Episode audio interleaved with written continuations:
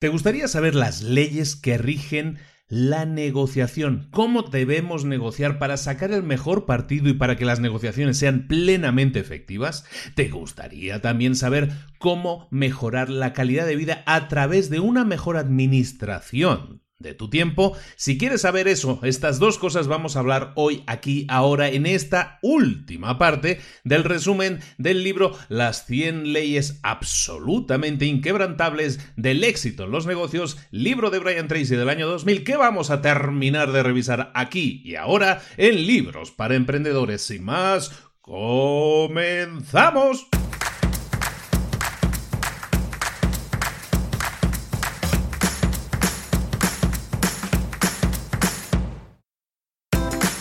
Bienvenidos al podcast Libros para Emprendedores. Para alcanzar el éxito en cualquier negocio que quieras emprender, debes formarte, debes estudiar, aprender para emprender. Y para ello, no hay nada mejor que un libro.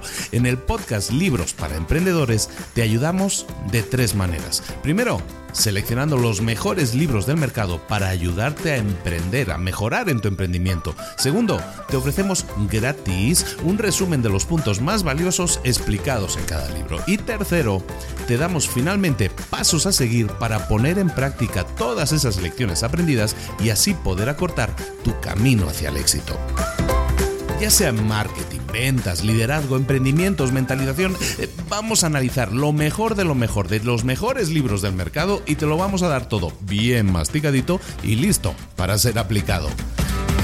Soy Luis Ramos, empresario y emprendedor, y voy a acompañarte, si me lo permites, en este camino. Sin más, comenzamos. Muy buenas a todos, bienvenidos una semana más a Libros para Emprendedores. Esta semana sí ya por fin rematamos, llegamos a la cumbre de este Everest que está siendo la subida a las 100 leyes, 100 pasos que hay que dar. La verdad sí ha sido largo, ha sido largo, por eso ya pues, sumando todo vamos a ser como 3 horas y pico hablando de este libro, lo cual vale mucho la pena. ¿Por qué? Porque son 100 leyes que hablan de distintas categorías, están agrupadas por categorías, porque son muy útiles que las tengamos en cuenta y porque el poner estas leyes encima de la mesa es la excusa perfecta para poder hablar de ciertos puntos, de ciertas cosas que a menudo no hablamos, pero que conviene tener siempre en la cabeza, porque pueden mejorar en muchísimas áreas de nuestra vida, no solo en ventas, sino en negociación, que es lo que vamos a ver hoy, también en administración del tiempo, en muchas áreas de nuestra vida, sobre todo en nuestra vida profesional, podemos aplicar estas leyes y obtener resultados espectaculares. También lo podemos hacer en nuestra vida personal, que te quede claro, porque ya lo hemos visto también en la gestión del dinero, por ejemplo, que es un grupo de leyes que hemos visto,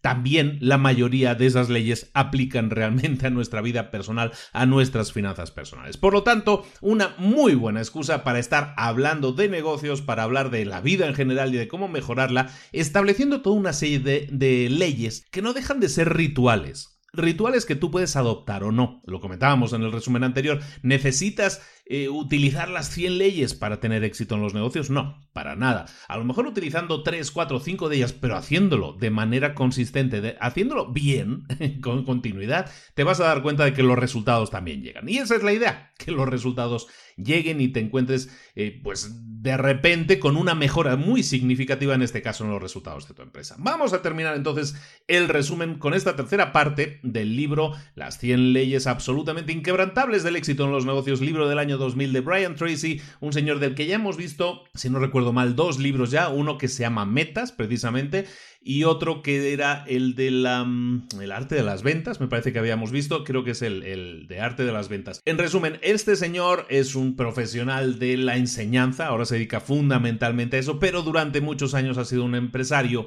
ha sido director de áreas de empresa de ventas, por ejemplo, se ha estado en negocios inmobiliarios, en ventas de coches, ha estado en todo. Es una, una, carrera muy larga y desde hace muchos años se dedica también a la enseñanza, a compartir lo que sabe, su experiencia de las, de las trincheras, ¿no? Como a mí me gusta decir, y lo hace muy bien. Es un señor que es muy didáctico tiene audiolibros, tiene un montón de libros, sigue en activo, aunque es un señor ya muy mayor y lo ves ahí, es como un viejito muy agradable, muy, muy, muy bien puesto él, pero la verdad tiene un arte para comunicar importante, ¿no? Entonces te, te da enseñanzas sobre tema de hablar en público, sobre tema de ventas, sobre todo que domina mucho, y también sobre gestión de tiempo, es muy bueno en todos sus contenidos, sobre todo el tema de metas, por eso ya lo hemos tratado en, en el pasado aquí en el programa. Bueno, pues sin más comenzábamos con, con las leyes de la negociación. Vamos con la ley número 73. La ley número 73 es la ley de la universalidad. ¿Qué es la ley de la universalidad? Pues ni más ni menos que tanto si tú te das cuenta como si no, todo en esta vida es negociable. Todo se puede negociar. Es universal el tema de la negociación. Y es de lo que estamos hablando aquí, leyes de negociación. ¿De qué estamos hablando con la universalidad? Bueno, pues que siempre que nosotros estemos hablando de precios, siempre estemos hablando de formas de pago, siempre que estemos hablando de este tipo de cosas, estamos hablando de, de, conceptos que la gente normalmente define arbitrariamente. Es decir, por sus narices yo le pongo a esta cosa que estoy vendiendo, le pongo este precio. O por mis narices la forma de pago va a ser esta y la otra. no dicen por mis narices a veces dicen cosas peores, pero esa es la idea, ¿no? Es decir, que arbitrariamente establecen precios, formas de pago y todo eso. Y eso significa que como es arbitrario, es decir, ha sido porque a esa persona le ha dado básicamente la gana hacerlo, lo que tú puedes hacer es negociarlo. ¿Por qué? Porque tú puedes llegar a un acuerdo, intentar buscar un punto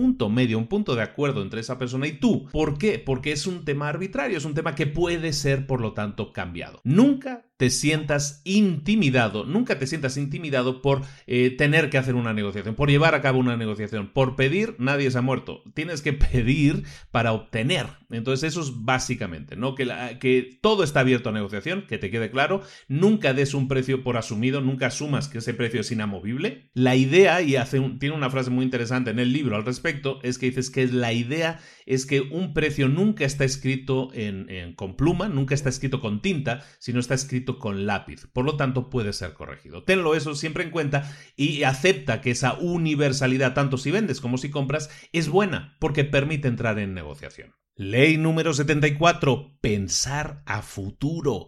Toda negociación, toda negociación siempre es la base o debería ser la base de futuras negociaciones. Toda negociación debería ser la base, el inicio de una serie de futuras negociaciones. Eso es lo que dice la ley de pensar a futuro. Y es que toda buena negociación, si es buena realmente por definición, siempre va a, a llevarnos a posibles nuevos acuerdos. Si tú has hecho un buen acuerdo con un proveedor, si tú has hecho un buen acuerdo con un cliente, si los dos han quedado satisfechos, ha sido un buen acuerdo, entonces la gente que, que se lo piensa un poco y dice, no, pues he, tenido un buen acuerdo con esta persona, lo que va a hacer es intentar repetirlo en el futuro. Entonces un buen acuerdo, siempre una buena negociación en la que no intentemos aprovecharnos ni sobrepasar ni menoscabar al otro, siempre nos puede llevar a futuras negociaciones, a una futura secuencia de negociaciones.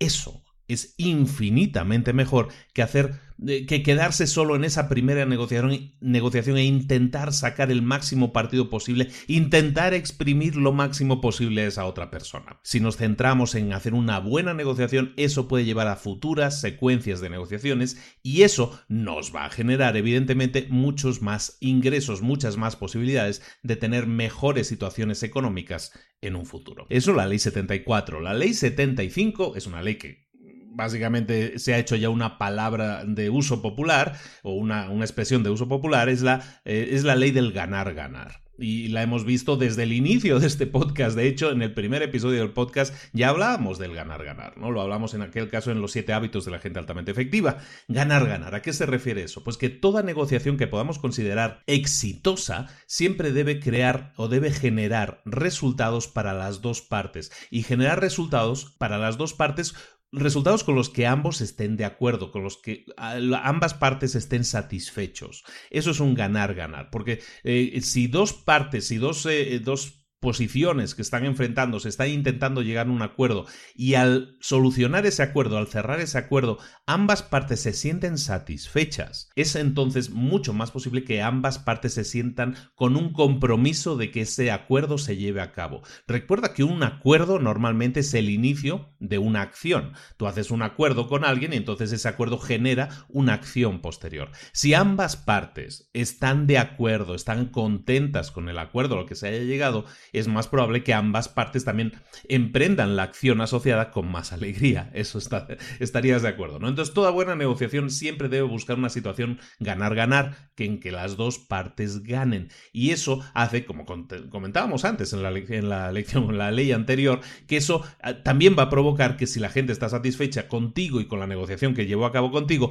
quiera hacer más negociaciones en el futuro. Por lo tanto, es un ganar-ganar e incluso un ganar-ganar-ganar, ¿no? Si lo viéramos de esa manera. Ley número 76 es la ley del ilimitado o de lo ilimitado. Y esta ley básicamente lo que te dice es que nunca, nunca te autolimites a la hora de negociar. Siempre puedes negociar un trato, siempre puedes negociar un acuerdo mejor, si sabes cómo hacerlo, si sabes cómo pedirlo. ¿A, qué nos referimos con esto? La ley del ilimitado simplemente dice que no hay límite, que puedes seguir pidiendo, puedes seguir renegociando constantemente. Por lo tanto, si quieres, si quieres un buen trato, tienes que pedirlo. Lo hemos comentado antes.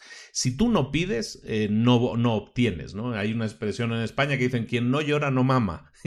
y básicamente es eso, ¿no? Si no pides un mejor trato, nadie te lo va a dar. De nadie sale, ¿no? Sacrificar sus, eh, sus márgenes. Pero si tú lo pides, entra en ese modo negociación y entonces eh, puedes obtener una mejor, un mejor acuerdo. Nunca te limites a aceptar los precios que te dan por definición. Si los aceptas, entonces pues vas a quedarte con la, la opción con la propuesta que te dio la otra parte originalmente y tú no vas a sentirse ganar-ganar por tu parte. Por lo tanto, si alguien te presenta precios, si alguien te presenta una oferta, una forma de pago o algo que, que tú crees que puedas negociar, acéptalo o, o, recíbelo, pero con desagrado, no, no con desagrado, o sea, con escepticismo, digámoslo así. Eso significa que le estás enviando el mensaje a la otra persona que no estás satisfecho, que no estás recibiendo tu parte del ganar-ganar. Y esa persona, entonces, eh, le estás de alguna manera diciendo implícitamente que quizás te puedas ir a otra parte a buscar un acuerdo mejor. Y eso hace que esta persona intente por todos los medios eh, pues, rebajar sus expectativas o empiece a negociar de una manera más abierta. ¿De acuerdo? Entonces, mucha gente, y eso es algo que se ha dicho siempre, ¿no?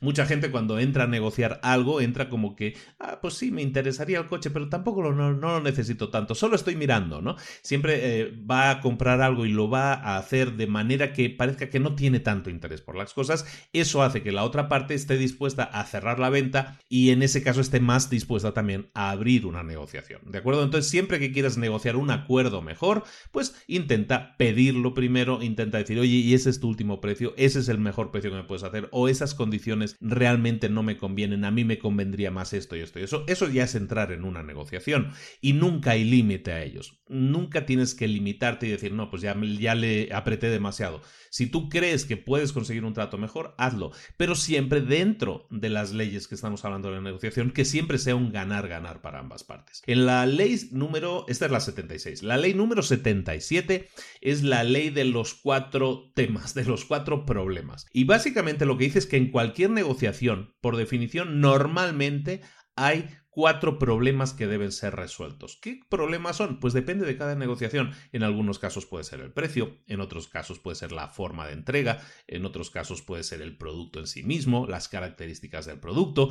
En cada negociación pueden haber cosas diferentes que tenemos que solucionar, pero siempre resulta que ser que normalmente son cuatro cosas. Entonces la ley de las cuatro cosas, la ley de los cuatro problemas, básicamente dice que te tienes que concentrar siempre en resolver cuatro problemas principales. Entonces, ¿qué hacer?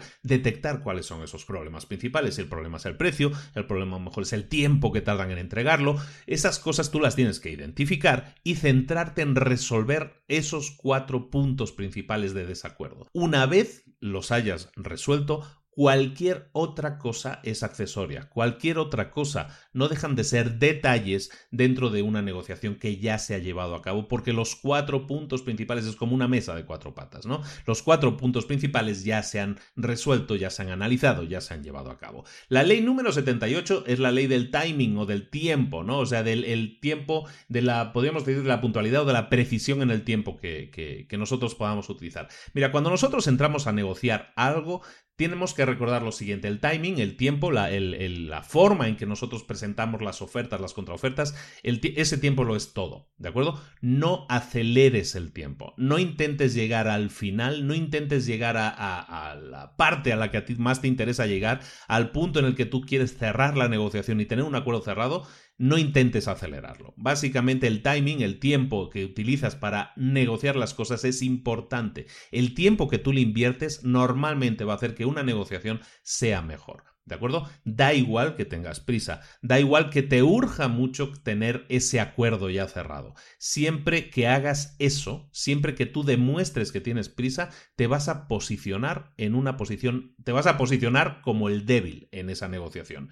Cuando, tú, cuando alguien tiene prisa, cuando alguien le urge algo, normalmente la otra parte, la, otra, la contraparte lo va a ver y entonces no tiene por qué negociar. Si yo sé que tú tienes prisa, y yo te estoy diciendo, no, dame 100 dólares por este producto. Y si yo veo que tú tienes prisa, aunque tú me pidas una rebaja en el precio, yo no te la voy a dar. ¿Por qué? Porque tú tienes prisa. Al que le urge es a ti. Entonces, como a ti te urge, yo sé que tu posición es más débil a la hora de negociar. ¿De acuerdo? Por lo tanto, el tiempo, el manejo del tiempo y cómo lo utilices en una negociación, aunque tú tengas mucha prisa, es algo fundamental para no debilitar tu posición porque si lo haces, la otra parte no te va a abrir los brazos y te va a dar un abrazo de negociación y te va a dar todo lo que quieras. Al contrario, se va a mantener muy firme en su posición porque sabe que tú no tienes armas para negociar o por lo menos no tienes el tiempo necesario para una negociación. ¿De acuerdo? La ley número 79 es la ley de los acuerdos. La ley de los acuerdos, los acuerdos o los términos del contrato. En, en inglés le dicen los términos, ¿no?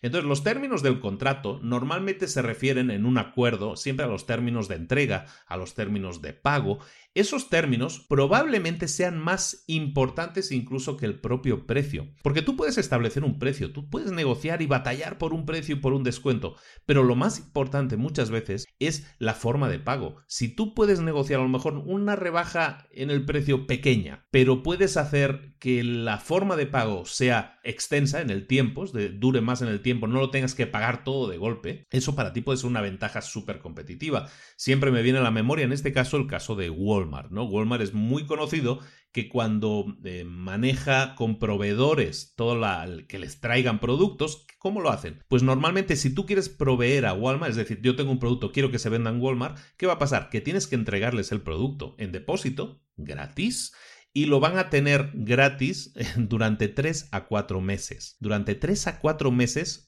tú no vas a recibir nada de dinero, ellos van a estar moviendo y vendiendo ese producto. Luego, eso sí, luego te van a dar tus ganancias y seguramente al vender a través de Walmart vayas a vender mucho. Pero lo que está pasando es que los, los términos del acuerdo con Walmart son muy beneficiosos para Walmart porque lo único que hace es vender el producto y si no se vende te lo, te lo devuelve y tú no has podido disfrutar eh, del dinero hasta pasados esos tres o cuatro meses. Entonces, los acuerdos del pago son fundamentales, porque da igual el precio si el acuerdo de pago no te favorece tanto. Si puedes obtener un acuerdo favorable en los términos del contrato, eso puede ser una ventaja competitiva muy grande para ti. Valóralo también y no nos centremos exclusivamente en el precio. A veces te digo, eh, buscamos centrarnos en el precio y dame un descuento, dame un 5% más de descuento, dame un 10% más de descuento. Y estamos como en una batalla, es como un pulso, ¿no? A ver quién quién, vence, a ver quién se le dobla el brazo.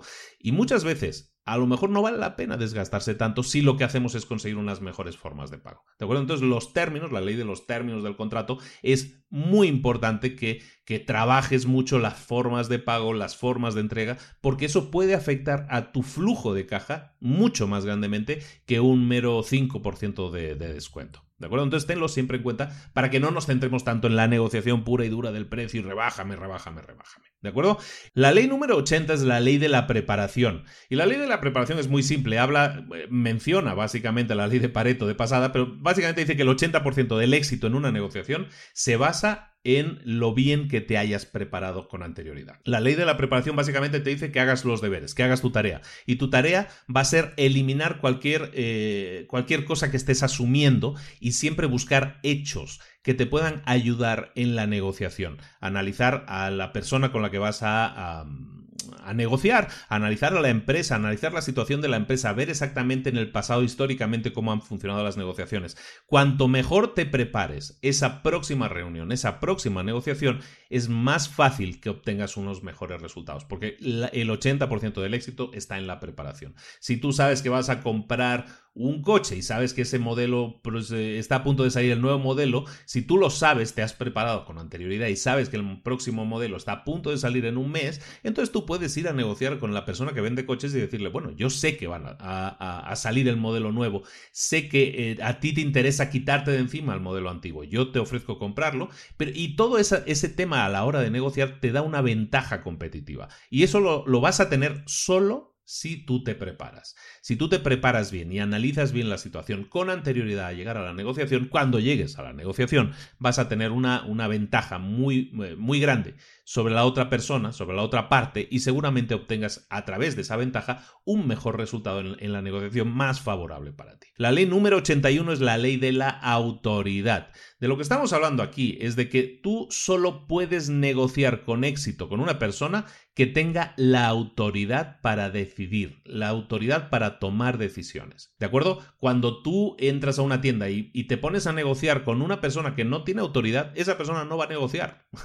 ¿Por qué? Porque no tiene rango de negociación, porque no tiene los límites hasta dónde puedo llegar y hasta dónde no puedo llegar. Entonces, siempre tienes que buscar negociar con la persona que tenga autoridad. Y si la otra persona te dice que no tiene autoridad, es decir, que no puede rebajarte nada, que no puede entrar en ningún tipo de negociación contigo, entonces tú lo que vas a hacer en ese caso es responder con lo mismo, decirle a la otra persona que estás de acuerdo con lo que está diciendo y que, y que vamos a llegar a negociarlo hasta donde podamos, pero que igualmente cualquier decisión que tomemos o cualquier acuerdo al que lleguemos siempre va a estar sujeto a la aprobación de una persona que no esté ahí en ese momento. Mi jefe, mi pareja, lo que sea que estemos discutiendo. ¿De acuerdo? Entonces, ¿por qué es importante eso? De nuevo, porque si tú no estás negociando con una persona que tiene la capacidad de negociar, es decir, de subir o bajar precios, subir o bajar tiempos de entrega, los acuerdos de, que, estemos eh, acordando, ahora sí, los acuerdos que estemos llegando, eso hace que esa, la persona que tenga frente a ti, si no es de ese perfil,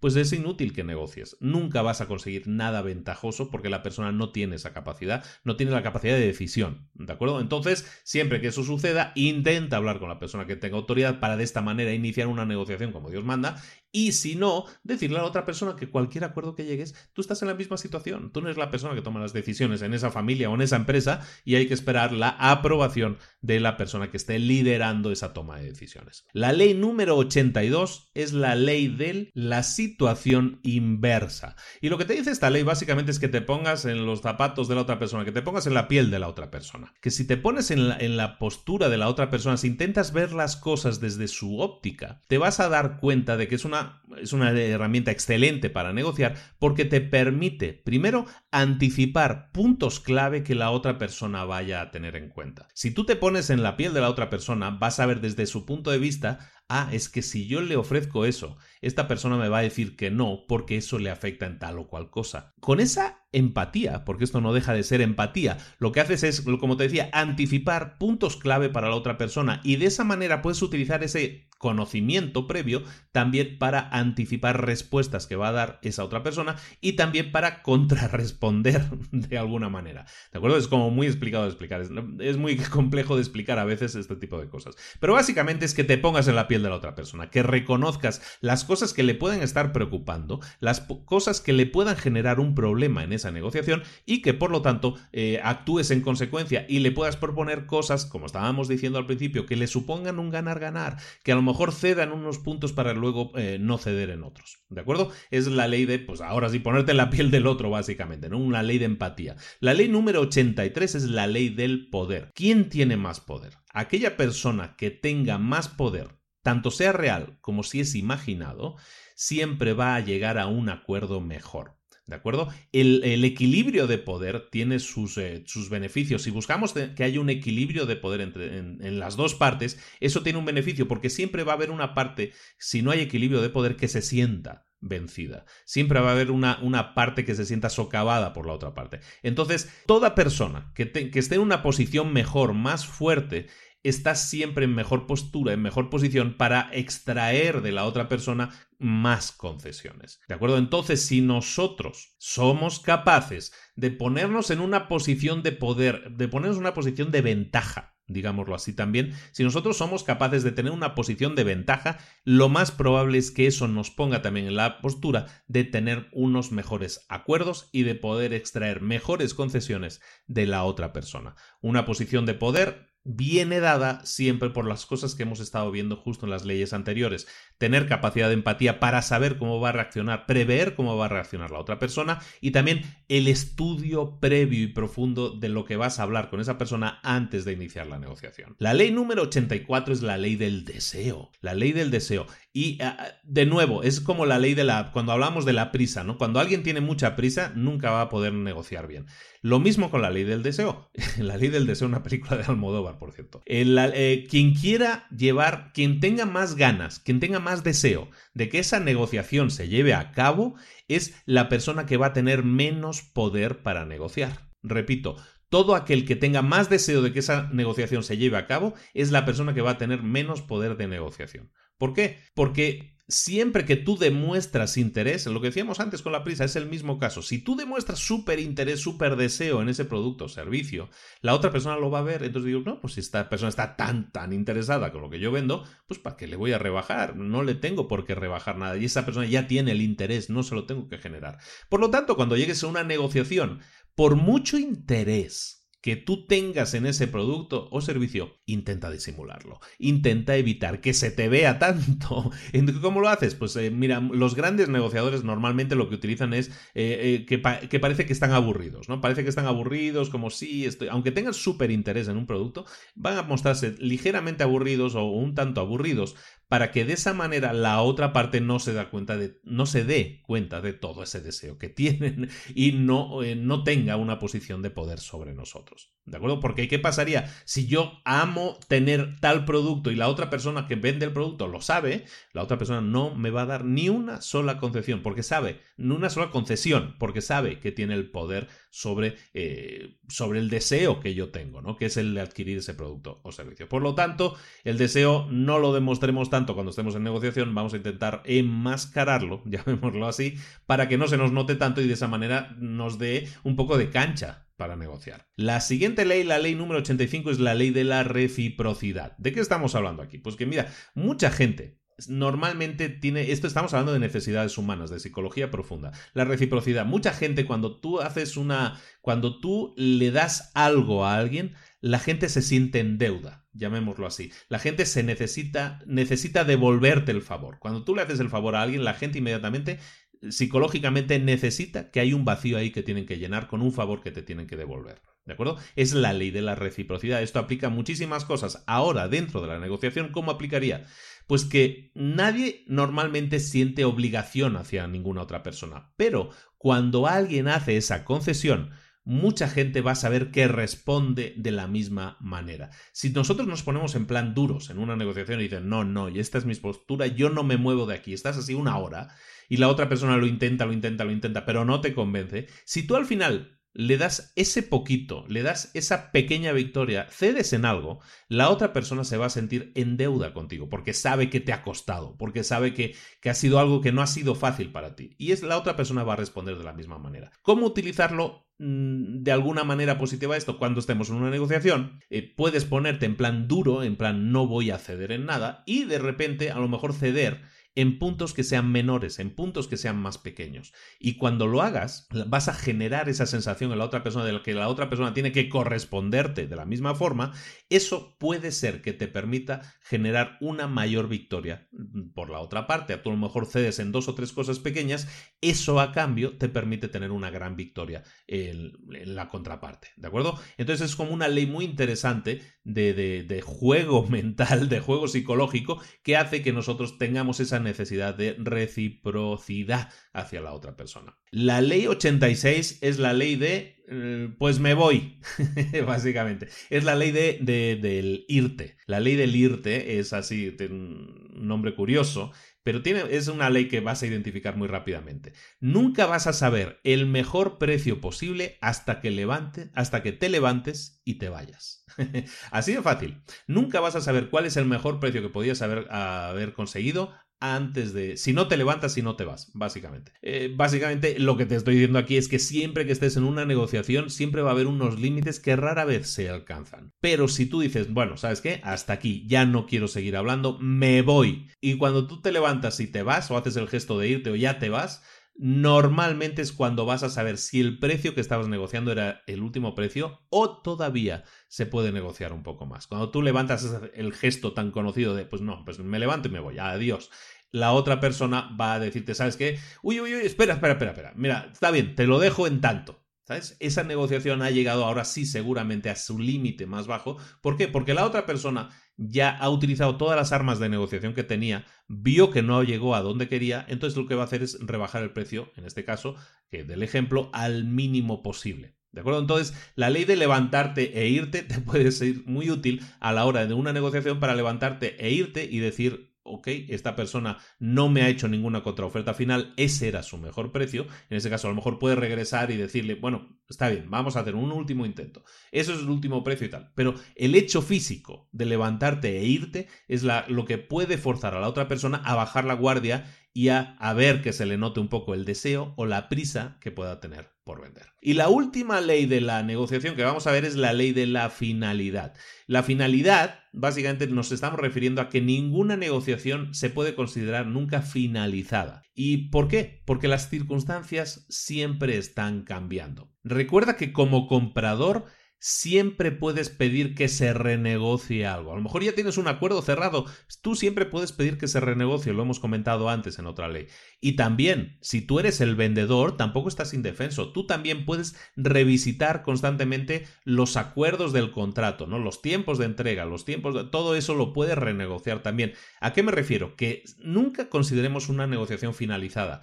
Puede que el comprador te vuelva a pedir algún ajuste, en precios. Y tú a cambio, como vendedor, no te tienes que quedar solo en ese sentido. Puedes decir, está bien, te puedo dar ese precio si renegociamos los, eh, los términos del acuerdo, ¿no? Dice, te puedo rebajar el precio un 10% más, pero me lo tienes que pagar al 100% ahora. Te había dado eh, la oportunidad de pagar en tres meses. Si tú quieres que te dé este precio, voy a hacer un esfuerzo, te lo doy, pero tenemos que reajustar los términos de nuestro acuerdo.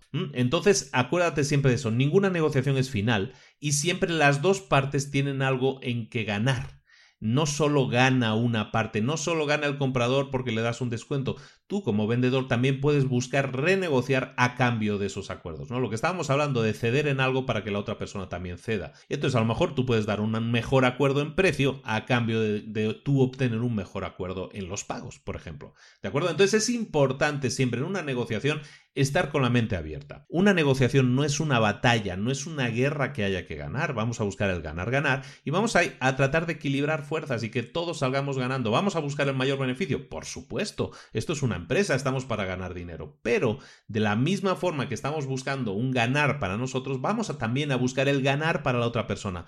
Para que, como decíamos en una ley anterior, nos encontremos que esa negociación no sea una negociación única, sino que sea el inicio de una serie de negociaciones. Como decían en aquella película, que esto sea el inicio de una buena amistad. Con esto acabamos las leyes de la negociación. Nos vamos con el último bloque, con el último grupo, que son las leyes de la gestión del tiempo. Te remito también a que te escuches el resumen que hice del libro Metas, también de Brian Tracy, en el que hablamos de la gestión del tiempo y la gestión de la definición de las metas. Pero eso fundamental siempre que tengamos una buena gestión del tiempo para ser efectivos y para hacer de nuestro negocio un éxito. Vamos a, ver, hablar entonces de definición de metas de gestión del tiempo eh, visto desde la óptica de una empresa. Este episodio llega hasta ti gracias al Instituto de Emprendedores. Uno de los problemas más críticos que yo tuve durante todo el tiempo que trabajé en el corporativo de un banco internacional fue que quería ser emprendedor. Yo siempre he querido ser emprendedor y quería iniciar mi propio negocio, pero no sabía realmente qué es lo que había que hacer, qué pasos tomar, no sabía decidir siquiera qué idea tenía que tener para poder arrancar el negocio. Hoy en día, tampoco es que yo tenga una garantía al 100% de que algo, un negocio, una idea de negocio vaya a funcionar, pero lo que sí tengo es un sistema. Lo que tengo es un plan paso a paso, que me garantiza que la idea de negocio que yo vaya a arrancar es la mejor idea posible, y está orientada a un público objetivo y soluciona el problema que tenga ese público. Además, el sistema que yo utilizo me permite comprobar prácticamente sin inversión si un negocio funciona. Y también me permite hacerlo crecer y automatizarlo prácticamente desde el inicio. ¿Cuál es esa forma de conseguir arrancar negocios que te proporciona tranquilidad, ingresos, tiempo libre y libertad de movimientos? Yo lo llamo el plan Midas. El plan Midas es un sistema de 5 fases y 10 pasos que te lleva de la mano, desde no tener idea de negocio hasta tener un negocio funcionando exitosamente y de forma automática. Llámalo si quieres eh, incubadora y aceleradora a la vez. El plan Midas, como te digo, es un sistema paso a paso, repetible, probado con éxito, y con herramientas súper fáciles de utilizar con vídeos, plantillas, documentación. El Plan Midas es el corazón de mi Instituto de Emprendedores. El eh, Instituto de Emprendedores es la plataforma educativa para emprendedores que no quieren darse el lujo de esperar y que quieren resultados ya. Al inscribirte al Instituto de Emprendedores tienes acceso completo a todo el plan Midas. Tienes además acceso a cursos complementarios, a un coaching grupal conmigo en directo todas las semanas, para que si tienes alguna duda o consulta que te esté bloqueando, tengas respuesta directa para saber cómo eliminarla y cómo continuar a toda velocidad hasta llegar a tu meta. Conviértete en un emprendedor de verdad. Inscríbete hoy mismo a institutodeemprendedores.org, que es el patrocinador del episodio de hoy.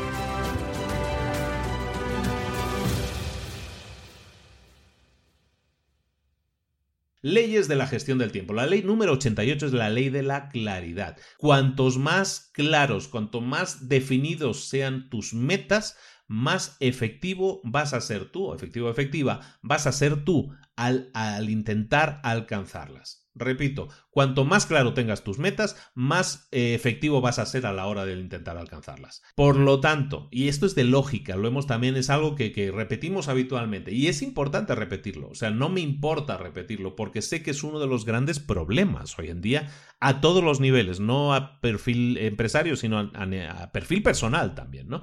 Cuanto más claras tengas tus metas, cuanto más claro tienes que definido el punto, yo siempre hablo del punto A y el punto B. El punto A es donde tú estás ahora y el punto B es tu meta, a donde quieres llegar. Cuanto más claro tengas a dónde quieres llegar, más rápido lo vas a alcanzar, más fácilmente lo vas a alcanzar y más concentrado vas a estar a la hora de alcanzarlo. Y tiene todo el sentido. Es como si yo quiero utilizar un GPS para ir desde donde yo estoy ahora, quiero irme a otra ciudad que está a 500 kilómetros. Si yo tengo claro a dónde quiero ir, yo lo pongo en el GPS y el GPS me dice la mejor ruta.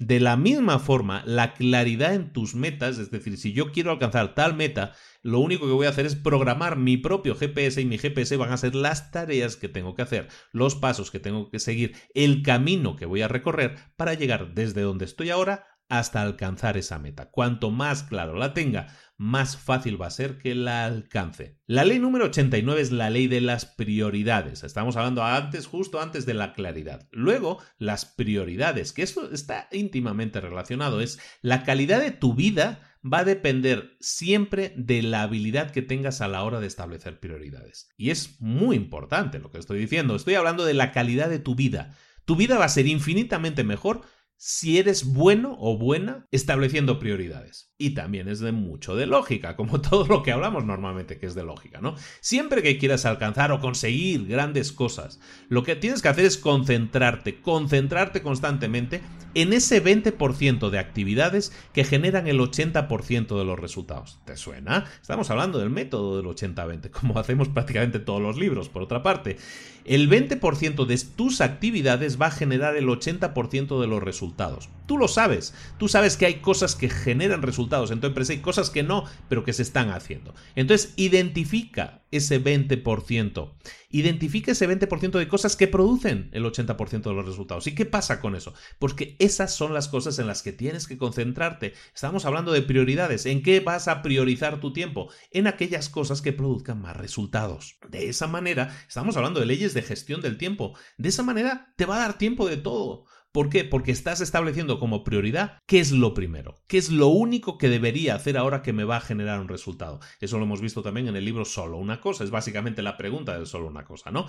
¿Qué cosa puedo hacer hoy en día que esto me vaya a generar el mayor resultado, me vaya a acercar más a mi meta que tengo establecida? Eso es priorizar. Cuando priorizas, vas a hacer que, aunque tengas una lista de 100 cosas por hacer, de esas 100 cosas hay algunas que son más importantes que las hagas, son más prioritarias que las hagas, porque van a generar más resultados e incluso porque van a hacer que si haces una acción en concreta, si te enfocas en una cosa en concreto, puede que muchas otras cosas dejen de ser necesarias eh, que se realicen. ¿De acuerdo? Es la ley de las prioridades, la 89. La ley número 90 pues es las posterioridades. Si hablamos de prioridades, prioridades es lo que tenemos que pensar antes y establecer como, como prioridad. La ley número 90 son la ley 90 son las posterioridades. Antes de comenzar a hacer algo nuevo, tienes que dejar de hacer algo viejo. Esta es la ley. ¿De qué estamos hablando aquí? Pues es algo también muy de lógica. No empieces cosas antes de terminar otras, podríamos decirlo también, ¿de acuerdo?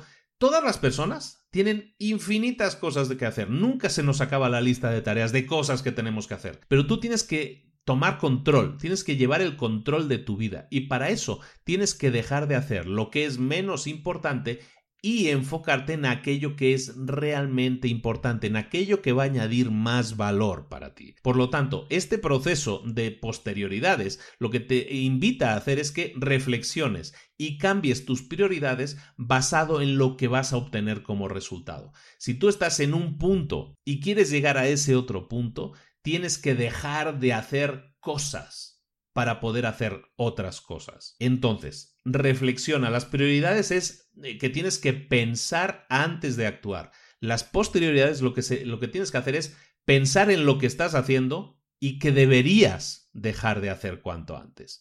¿Me explico? Las posterioridades de lo que se refiere es eso, es que analices qué cosa estoy haciendo ahora, qué cosa debería dejar de hacer si quiero hacer la cosa que realmente me interesa. Es analizar lo que ya estás haciendo y deberías dejar de hacer porque eso va a hacer que te acerques también eh, más a tus resultados porque tu tiempo va a estar mejor optimizado, eh, se habrá hecho un uso mejor de tu tiempo. La ley número 91 es la ley de tu activo más valioso. ¿Y a qué nos referimos aquí? Pues que tú tienes un activo, que es el activo más valioso que tienes. El activo que, más valioso que tiene tú y cualquier otra persona es tu habilidad de ganar dinero. Estamos hablando de activos a nivel empresarial siempre. ¿eh?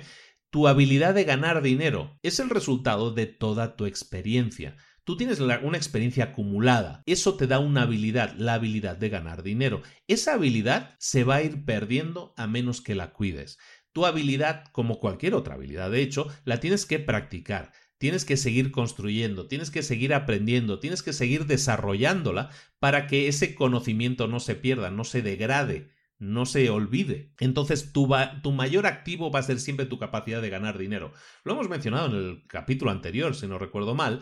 Hablábamos de mucha gente que ha sido, que lo ha perdido todo pero eh, eran millonarios, han perdido muchísimo dinero, han perdido muchos millones, lo han perdido todo, pero los pocos años lo han recuperado todo o lo han multiplicado incluso a lo que tenían antes. ¿Por qué? Porque saben que su mayor activo es su capacidad de aprender y la han seguido cultivando continuamente. Uno de los, uno de los puntos interesantes y que tiene que ver con lo que nosotros hacemos aquí en el podcast. Em, había una estadística que decía, una estadística, un estudio, mejor dicho, un estudio que hablaba de, de qué hábitos tenían las gentes realmente exitosas hoy en día.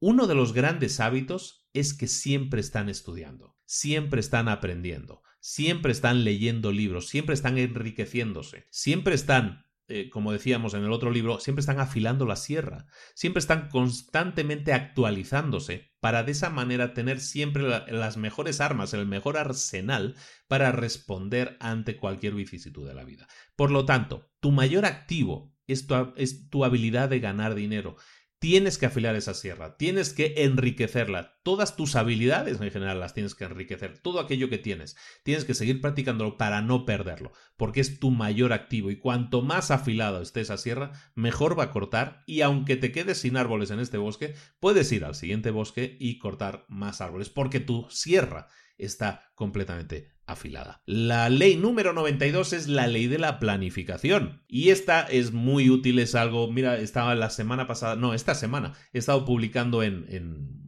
Facebook precisamente, hablaba de mi, de mi proceso de planificación de la semana, ¿no? E, en este libro también te lo mencionan y es muy parecido. Tienes que invertir cada día 10-12 minutos en planificar tu día, en planificar el día siguiente a lo mejor. Eh, ¿Yo cómo lo hago? Por ejemplo, te explico aquí mi sistema. Yo todos los domingos me siento y es de 15 a 20 minutos y hago un volcado de todas las tareas que tengo pendientes y a continuación lo que hago es puntuarlas como más o menos importantes. Lo que hablábamos antes, ¿no? De decir qué tareas son realmente importantes.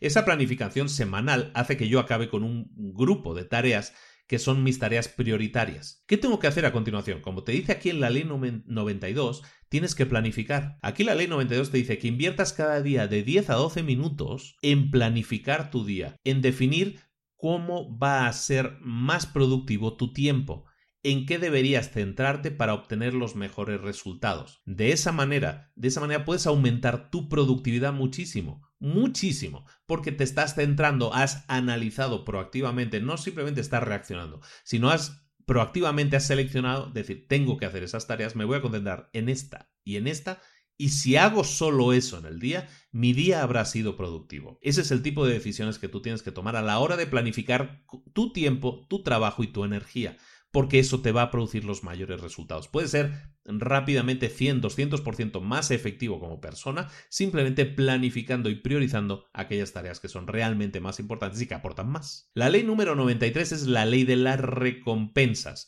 Tus recompensas personales, tus recompensas personales, tu crecimiento, tus regalos personales, siempre van a estar determinados por los resultados que consigas. Tus experiencias, tus eh, formas de trabajo tus resultados que tú obtienes generan recompensas para ti como persona. Esas recompensas siempre van a estar determinadas por la calidad del trabajo que le has invertido.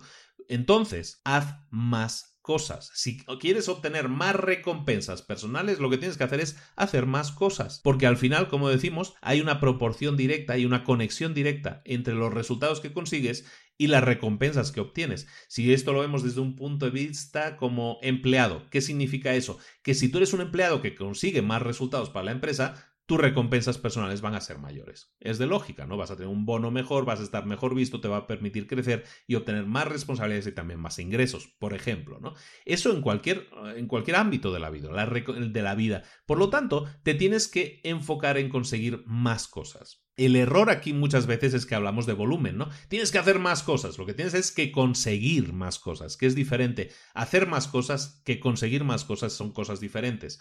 Concéntrate en hacer cosas que te permitan conseguir más cosas, que te permitan generar mejores resultados y por lo tanto tus recompensas también aumentarán eh, pues en paralelo con los resultados que tú estés obteniendo. ¿De acuerdo? La ley número 94 es la ley, a ver si me sale, la ley de la secuencialidad secuencialidad. Eh, cualquier manejo del tiempo que se haga correctamente te dice que tienes que controlar la secuencia de eventos que tienen que suceder. Es decir, ¿cómo ponerlo de una forma fácil? Mira, eh, la secuencialidad se refiere a lo siguiente, a establecer una secuencia. Cuando tú quieres conseguir un resultado, hablábamos antes del punto A y el punto B, es un buen ejemplo. Cuando nosotros estamos en el punto A y queremos llegar al punto B, esa es nuestra meta, hemos dicho, tenemos es el saber a dónde queremos llegar nos permite establecer ese camino más derecho, lo más recto posible que nos lleva a nuestra meta. Eso es un hecho. Pero no solo el camino que tenemos que seguir, nosotros también tenemos que definir en qué orden se tienen que producir las cosas para que podamos llegar a ese camino. Si yo quiero llegar a ese camino, si yo quiero ir en coche a tal ciudad que estaba a 500 kilómetros ¿Cuál es la secuencia de cosas? No puedo subirme al coche directamente e irme a la ciudad. A lo mejor, primeramente, tengo que ver la presión de, las, de los neumáticos, o tengo que llenar el depósito de gasolina, o tengo que poner en el GPS a dónde quiero llegar, o tengo que controlar que haya agua eh, para limpiacristales. Esas son cosas que yo puedo controlar primero y que si lo hago van a hacer que mi viaje sea mucho más ágil, sea mucho mejor y mucho menos problemático. Pero hay una secuencia lógica que tú tienes que establecer a la hora de decir, si yo me voy de viaje, lo primero que voy a ver es mis neumáticos y lo segundo que voy a ver es la gasolina. Por ejemplo, eso establece la secuencia y a continuación, pues lo que siga, ¿no? Es decir, la secuencialidad dice que siempre que quieras llegar a una meta, tienes que ponerte a analizar qué secuencia de acciones se tienen que producir para que ese camino sea lo más ágil, lo más óptimo y lo más efectivo posible. La ley número 95 es la ley del apalancamiento. Esta ley, la, palabra apalancamiento se pone también, es una de esos palabras que se pone de moda. Eh, básicamente lo que estamos diciendo es que a veces si te apoyas en otras personas o en otras cosas, vas a ser capaz de producir y de obtener mucho más. Hablábamos antes de obtención de resultados. Si tú te apalancas, si tú utilizas el potencial que te permite el utilizar más personal o personal eh, capacitado o tener un software que te ayude o tener una máquina que te ayude a hacer las cosas, eso en la práctica significa que ese apalancamiento, es decir, el utilizar ayuda, básicamente, te va a servir para multiplicar tus resultados, para aumentar tu productividad. Si tú utilizas un método de productividad que a lo mejor utiliza, eh, yo qué sé, una libreta en papel, eso te va a producir unos resultados en cuanto a tu productividad. Si tú no utilizas el método de la libreta de papel y todo lo basas en tu memoria, es probable que algún día te olvides de algo, que algún día te faltó acordarte de alguna cosa en concreto y eso que va a resultar en una pérdida de productividad. Por lo tanto, siempre si puedes utilizar herramientas, cosas o personas que te puedan ayudar, en las que te puedas apoyar, para conseguir unos mejores resultados, eso es fundamental, porque esos esfuerzos conjuntos van a generar resultados multiplicados. ¿De acuerdo? Estamos aquí hablando de manejo de tu tiempo. Es de lógica pensar que si tú te apoyas en herramientas, cosas o personas que te puedan ayudar a conseguir unos mejores resultados, a hacer más óptimo el uso de tu tiempo, tus resultados sean mejores. Es de lógica. La ley número 96 es la ley de la, podríamos llamar la velocidad de entrega. Me gusta esa, ese concepto, la velocidad en la entrega. Si tú tienes la capacidad de entregar resultados, de dar resultados más rápido que cualquier otra persona, eso es uno de tus mayores activos. Fíjate que no estoy hablando, y es importante eso, una cosa también, un, un, un, comentario sobre este tema, el tema de la velocidad. Mucha gente confunde el tema de la velocidad con la calidad. Es decir, si yo entrego algo rápido no va a tener calidad. Eh, si tú quieres algo con calidad, entonces no va a ser rápido. Normalmente como que se establece que hay una relación causa-efecto entre ambas cosas y no debería ser así. Si yo puedo entregar mi producto o servicio que es el mismo exacto, con la misma calidad que cualquier otra persona, pero yo lo hago más rápido, eso sí es una ventaja competitiva. Siempre pongo como ejemplo, en el tema de entregas y todo eso de tiempo, siempre pongo como ejemplo a Amazon, la, la tienda en línea por defecto, por definición mundial. Amazon, ¿qué hace? Intenta mejorar siempre no solo la calidad de los productos, el muestrario de productos que tiene, sino siempre está su mayor preocupación es a nivel logístico. ¿Cómo puedo mejorar los tiempos de entrega? Y si antes Amazon yo pedía un disco y me lo traían o un libro o lo que fuera y me lo enviaban desde Amazon Estados Unidos y tardaba dos semanas en llegar, porque antes tardaba dos semanas, resulta que si ahora lo pides, eh, Amazon ha mejorado mucho los tiempos de entrega porque ahora lo puedes recibir en tres o cuatro días. Yo estoy recibiendo, yo soy un comprador compulsivo de, de Amazon, soy uno de los mejores clientes de Amazon, debería ser accionista y muchas veces compro cosas en Amazon en Estados Unidos porque en México no las hay. Entonces lo pido y entonces pues eh, Amazon Estados Unidos a veces me tardaba dos, tres semanas en enviar las cosas. Ahora me están llegando en cuatro o cinco días las cosas enviadas desde Estados Unidos, ¿no? Y no se diga si tienes un Amazon local, ¿no? Si tienes Amazon en, yo que sé, en muchos países, ya no solo en España o en otros países, eh, yo, por ejemplo, aquí en Puebla, donde yo vivo, Amazon tiene establecido que te entrega las cosas al día siguiente. Un gran catálogo de cosas, no todas, pero la mayoría de cosas te las entrega en un día de tiempo. Eso es fantástico. Eso es fantástico porque la, la, sensación yo como cliente satisfecho es mucha. De hecho, recuerdo, y, esta es propia experiencia, yo recuerdo haber puesto en mi propio perfil personal, creo, o en el de, no recuerdo, o en retos para emprendedores, no recuerdo dónde fue, que puse que cuál había sido mi experiencia satisfactoria con Amazon. Porque yo fue un pedido que hice un sábado por la noche a las 8 de la tarde me llegó a las 10 de la mañana del día siguiente. Eso para mí fue una experiencia y dices, wow, súper bien. Pero si te pones a pensar, resulta que Amazon sigue trabajando para mejorar eso. Y en muchos países ha establecido eh, tipos de entrega en dos horas o menos. A donde voy es que estoy poniendo a esta empresa como ejemplo. Hay muchas empresas que están trabajando su logística para mejorarla mucho, no solo Amazon. Pero a donde voy es a lo siguiente. Yo puedo entregar el mismo libro, el mismo disco, el mismo producto, el mismo servicio a un cliente, pero yo lo puedo hacer más rápido, puedo enfocarme en optimizar mis procesos en optimizar, en optimizar lo que ya tengo, mis propios recursos, para conseguir que lo que estoy haciendo lo pueda hacer en menos tiempo? Ese es el enfoque que yo debo tener, porque si yo consigo entregarlo en menos tiempo, mi ventaja competitiva va a ser muchísimo mayor, muchísimo mayor que cualquiera o que cualquier otra empresa de la competencia. Por lo tanto, la búsqueda de la optimización de recursos, la búsqueda de la optimización de tu tiempo es fundamental para que tú puedas entregar también productos antes que los demás. Y entregar productos antes que los demás va a ser para ti una ventaja competitiva, vas a ganar más dinero. ¿Por qué? Porque vas a vender más que los demás. Así de fácil. Ley número 97 es la ley de la práctica. Y esta es otra que también decimos habitualmente, ¿no? La práctica hace al maestro, podríamos decir, ¿no? Que diría esta ley, ¿no?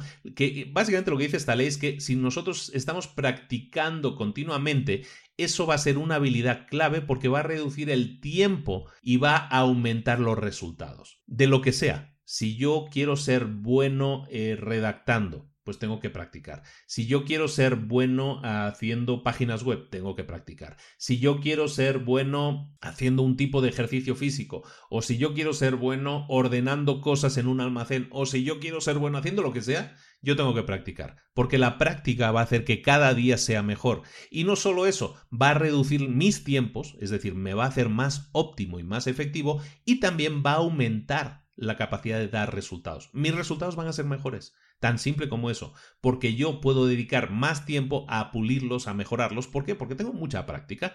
Es decir, resumen, ley número 97, la práctica hace al maestro. Por lo tanto, si quieres hacer algo, si quieres conseguir algo, tienes que invertir horas tiempo en practicar, practicar y practicar para así conseguir muchos mejores resultados. Es de lógica, ¿eh? muchas leyes de aquí son de lógica, las hemos tratado en muchos libros, por eso voy un poco más ágil aquí. Ley número 98, la presión del tiempo, la ley de la presión del tiempo. Esta ley nos dice que nunca hay tiempo suficiente para hacerlo todo, pero que siempre hay tiempo suficiente para hacer lo importante es una ley que relacionamos con muchas anteriores, ¿no? La ley de las prioridades, por ejemplo. La presión del tiempo. La presión del tiempo que nos dice es que nunca vamos a tener tiempo para hacer todo. Siempre, si no, no priorizamos, nunca vamos a tener tiempo para, para acabarlo todo. Y vamos a estar haciendo, cometiendo los errores que comete la gente, que intentar hacer varias cosas a la vez, estar súper estresados y al final impactar en nuestra calidad de vida. Entonces, teniendo y sabiendo eso, que no vamos a tener tiempo para hacerlo todo, nuestra mentalidad debería cambiar y deberíamos enfocarnos en qué? En priorizar, en darle tiempo a lo que es realmente importante. Si yo sé que tengo la presión del tiempo de acabar cosas hoy, lo que voy a hacer es primero concentrarme en lo más importante y establecer fechas límite. Cuando yo me establezco una presión de tiempo, me establezco una fecha límite, eso me va a forzar a ser más eficiente, a estar más enfocado, a escoger las acciones en las que voy a obtener el mayor beneficio para alcanzar esa meta. Por lo tanto, para ser más efectivo, vas a establecer una presión de tiempo en ti mismo, vas a establecer una fecha límite y vas a intentar alcanzar en esa fecha límite la meta que te hayas pactado. Eso va a hacer que seas doblemente efectivo. ¿Por qué? Porque si tú dices, no, sí tengo que hacer esto, es lo más importante, pero voy haciendo un poquito cada día, un poquito cada día, pero no me pongo fechas límite, entonces pues no voy a tener ningún tipo de presión, entonces me voy a dedicar a ser demasiado perfeccionista, no voy a sacar las cosas en tiempo y forma, y eso va a hacer fundamentalmente que afecte profundamente a mis resultados. Por lo tanto, siempre aplícate una presión de tiempo, un límite de tiempo, pongámoslo así también, para poder llevar a cabo las cosas, y eso va a hacer que tu enfoque sea muchísimo mayor, muchísimo mayor. Hablábamos de enfoque. La ley 99 es precisamente esa, la ley del enfoque. El enfoque es básicamente la habilidad que tienes de iniciar una tarea y de completar una tarea, sabiendo que esa tarea es la más importante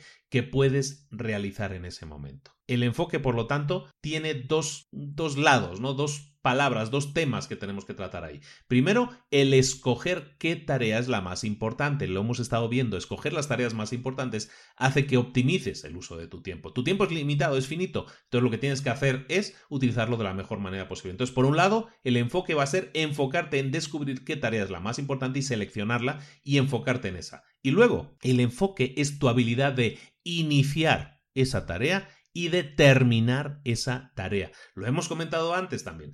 Eh, no puedes o idealmente no deberías iniciar una nueva tarea hasta que no completes la anterior. Iniciar, terminar, iniciar, terminar. La satisfacción que tú sientes, y esto todo el mundo puede decir que sí con la cabeza también, la satisfacción que tú sientes cuando tienes tu lista de tareas y tachas esa gran tarea que te va a generar grandes resultados, la satisfacción es extraordinaria. Por lo tanto, enfócate en conseguir ese tipo de sensaciones en tu vida. Enfócate en detectar qué tarea es la más importante y enfócate en iniciarla y en terminarla. Insisto mucho en el tema de iniciarla, porque normalmente cuando se habla de tareas siempre dices, no, lo que tienes que hacer es terminar tus tareas.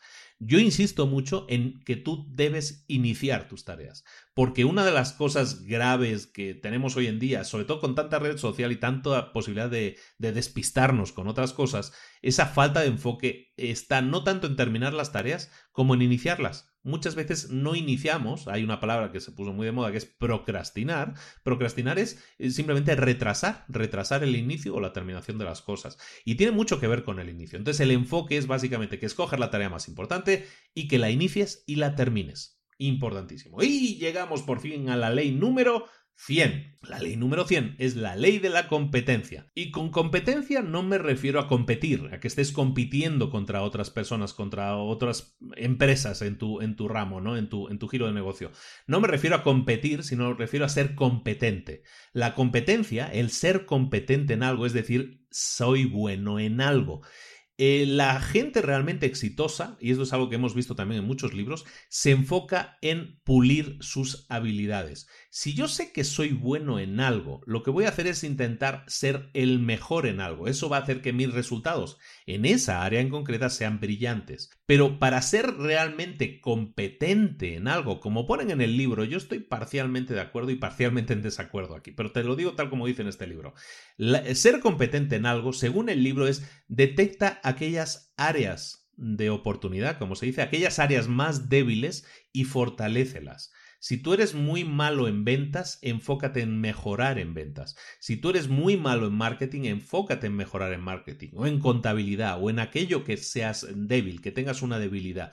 Porque eso va a hacer que si tú mejoras en ventas o mejoras en marketing o mejoras en aquello en lo que te has concentrado, eso va a hacer que tu resultado, que tu desempeño general sea mejor, como que tu puntuación general sube.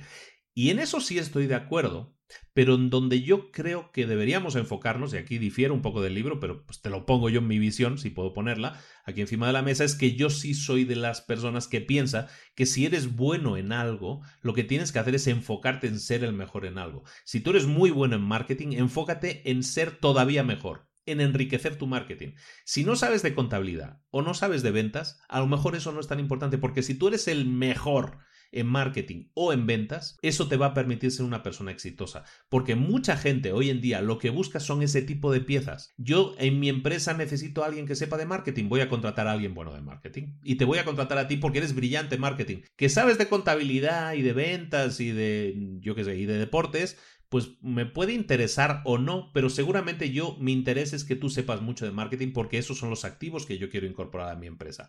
Por lo tanto, ser competente para mí es ser brillante, buscar ser muy brillante en áreas en las que tú ya tienes un, en las que ya destacas de una forma natural o una forma, o no, a lo mejor no de forma natural, pero porque durante mucho tiempo lo has estado haciendo, lo que vas a hacer es seguir preparándote en ese sentido. Eh, me viene ahora a la memoria el tema de las 10.000 horas, ¿no? Que para tú ser un, un, gurú en algo, para ser muy bueno en algo, tienes que invertir 10.000 horas de tiempo en, en, en, analizar, en estudiar y en practicar eso en lo que quieres ser bueno, ¿no?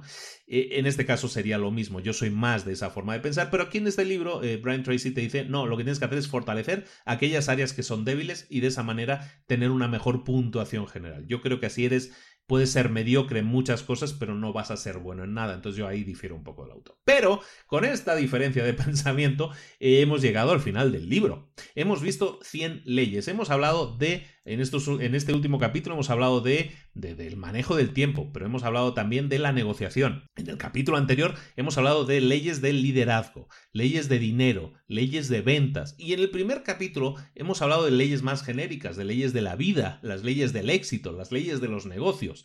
En resumen, hemos visto ocho áreas muy grandes que dan para hablar muchísimas horas, para hacer infinitos cursos y talleres. Es un tema que nunca acaba. Pero lo que hemos hecho es darte una pincelada. Lo que he hecho es darte una pincelada de esas 100 leyes y cada una te digo, pueden aportar algo positivo a tu vida. Hay leyes que son más fáciles de aplicar que otras, estoy de acuerdo, pero Busca, busca empezar por la ley que se te haga más sencilla incorporar en tu vida. Empieza con una ley pequeña, si quieres, ¿no? Con una forma de un enfoque diferente de las cosas. Empieza con esa ley y obtén ganancias. Eso te va a animar a incluir una segunda ley en tus nuevos hábitos, y así una tercera ley, y una cuarta y una quinta. Y de la misma manera que te digo que todos los días tenemos que, que hacer algo que mejore nuestra existencia, que nos acerque a nuestras metas, de la misma manera te digo, intenta repetir alguna de estas leyes, escuchar el podcast, de centrarte en leyes que a lo mejor a ti te interesen más, como las del dinero o la de las ventas,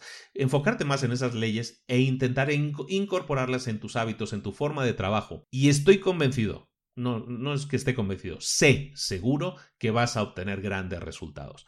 La, cosa es que tú te convenzas que, sí puedes tenerlos. Yo estoy convencido que se pueden obtener. Yo obtengo mejores resultados cuando lo hago. Por eso te aconsejo a ti que también lo hagas. Eh, está en tu mano, como siempre. Está en tu mano escuchar, un, escuchar pasivamente estos resúmenes como este, que ha sido de tres capítulos muy largo. Eh, han sido horas, muchas horas para grabar este, este, estos episodios, pero que ese esfuerzo mío no se quede aquí que tú recojas este guante que te estoy dejando. Aquí te dejo muchas horas de conocimiento. El, capítulo, el segundo capítulo, el capítulo anterior, el número 69, estoy especialmente satisfecho. Creo que ha sido un gran capítulo, uno de los capítulos en los que he dado más información, más ideas y más cosas que puedes poner en práctica. De los tres sumados, hay horas de información. Es un gran taller que, que te puede llevar a obtener grandes resultados. Depende de ti el tomar de este de, esta gran olla en la que hay mucha comida para que puedas comer, que tú llegues y que llegues con tu cucharita y empieces a comer de la olla directamente y empieces a poner en práctica cada uno de esos hábitos, cada una de esas leyes y obtengas los resultados que tu vida se merece, porque recuerda que estos resultados no afectan solo a tu negocio, un gran crecimiento a nivel profesional, va acompañado, debe ir acompañado siempre de un crecimiento personal. Si aplicas estas leyes, te garantizo que tu crecimiento personal y profesional van a ir de la mano y por lo tanto, no solo vas a tener y sentirte exitoso en los negocios, sino también en la vida. Que eso al final es lo más importante y es lo que más suma.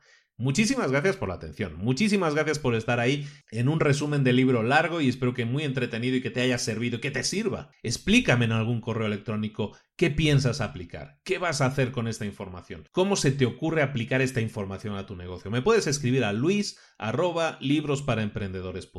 Leo todos los correos, respondo prácticamente todo y si no respondo, ten paciencia, llegará un día en que te responderé, es un compromiso que tengo conmigo mismo. Y la idea es que me digas en qué vas a aplicar estos conocimientos, cómo crees que te puede cambiar la vida, qué ideas te ha abierto, en qué cosas has empezado a pensar después de escuchar este tipo de resúmenes. Recuerda que también puedes participar eh, dejándome comentarios en las redes sociales, en nuestro Facebook Estamos súper activos, eh, creando mucho contenido nuevo. Estoy ahora creando muchísimo contenido. Te invito a que te inscribas a la página de libros para emprendedores. Si vas a, Facebook y buscas libros para emprendedores, me encuentras con el logo del programa, porque luego hay alguien que copia el nombre. Pero eh, lo fundamental es que me encuentres y que descubras que hay mucho más contenido ahí esperándote. Todas las semanas estoy haciendo Facebook Live, estoy conectándome en directo y dando tips y consejos que creo que son importantes, básicos para tu crecimiento personal y profesional. Estoy creando artículos yo creo que muy densos en algún caso, con muchísima información también que puede ser muy útil para que la apliques en tus negocios y en tu vida y en tu crecimiento personal. En definitiva, estoy enriqueciendo todavía más la experiencia de libros para emprendedores con más contenido. Eh, para aquellos que no lo sepan, estoy empezando a dar talleres en vivo también, ya llevamos eh, dos países y vienen más países. Estamos organizando, por cierto, a, gente que quiera convertirse en embajador o embajadora de libros para emprendedores y que quiera ayudarme a organizar eventos, talleres en vivo en su propia ciudad. ¿Por qué? Porque nosotros llegamos hasta donde llegamos. Mi equipo es pequeño. Tengo un equipo, sí, pero somos pocos. Y, para organizar ya según qué cosas y los eventos necesitamos ayuda. En vez de contratar a más gente, se me ha hecho mucho más sencillo pedir ayuda a ti que me escuchas, a ti que a lo mejor estás interesado en ayudar, eh, estás interesado que este tipo de contenidos, de información lleguen a tu ciudad, pero que nunca llegan, pues te pido que, te unas, ¿no? Que, que, me que te conectes conmigo, que me envíes un mensaje privado a través de la página de Facebook, que es donde lo estamos centralizando todo, y te puedo explicar más a detalle cómo puedes ser embajador, cómo puedes generar que lleguemos a más gente, caramba, que lleguemos a ser un grupo de emprendedores. Mi meta, creo que lo he comentado aquí, si no, ya no sé dónde lo comenté, creo la, en la, en la charla de TED lo comenté también. Mi objetivo es llegar a 100.000 emprendedores. Quiero generar 100.000 nuevos emprendedores porque creo sinceramente que generando esos 100.000 nuevos emprendedores podemos cambiar el mundo. Así, así de claro lo tengo, porque con 100.000 emprendedores son mm, probablemente miles o cientos de miles o incluso millones de puestos de trabajo que podemos crear, podemos crear riqueza y podemos crear mucha, mucha salud a, este ecosistema emprendedor que, que, que bueno, que, que, cada uno intenta hacer crecer, intenta hacer desarrollarse de la mejor manera posible. Para eso necesito tu ayuda, necesito que seas embajador de nuestra marca y para eso que busques crear eh, el ecosistema apropiado, que busques que yo pueda llegar, en este caso soy yo el que está dando los cursos en persona, que yo pueda ir a tu ciudad. Entonces, para eso vamos a, conseguir que esta gente no solo me pueda ayudar organizándome, apoyándome, eh, corriendo la voz, básicamente en su ciudad, para que más gente se apunte, sino que ellos también puedan tener un beneficio económico que les permita, oye, pues tener algo interesante y una motivación adicional. También te lo dejo ahí, si quieres eh, puedes irte a la página de libros para emprendedores y ahí buscar más información o enviarme un mensaje privado directo dentro del Facebook y te desarrollo un poco más la idea y cómo es conceptualmente lo que, lo que pretendemos hacer. Es importante, ahora sí me detuve un poco en este punto, porque es importante, creo mucho en lo que hago, creo mucho en los talleres que doy, llevamos cientos de personas, de hecho ya ahora que han pasado por los talleres y creo fundamentalmente que todos han salido muy satisfechos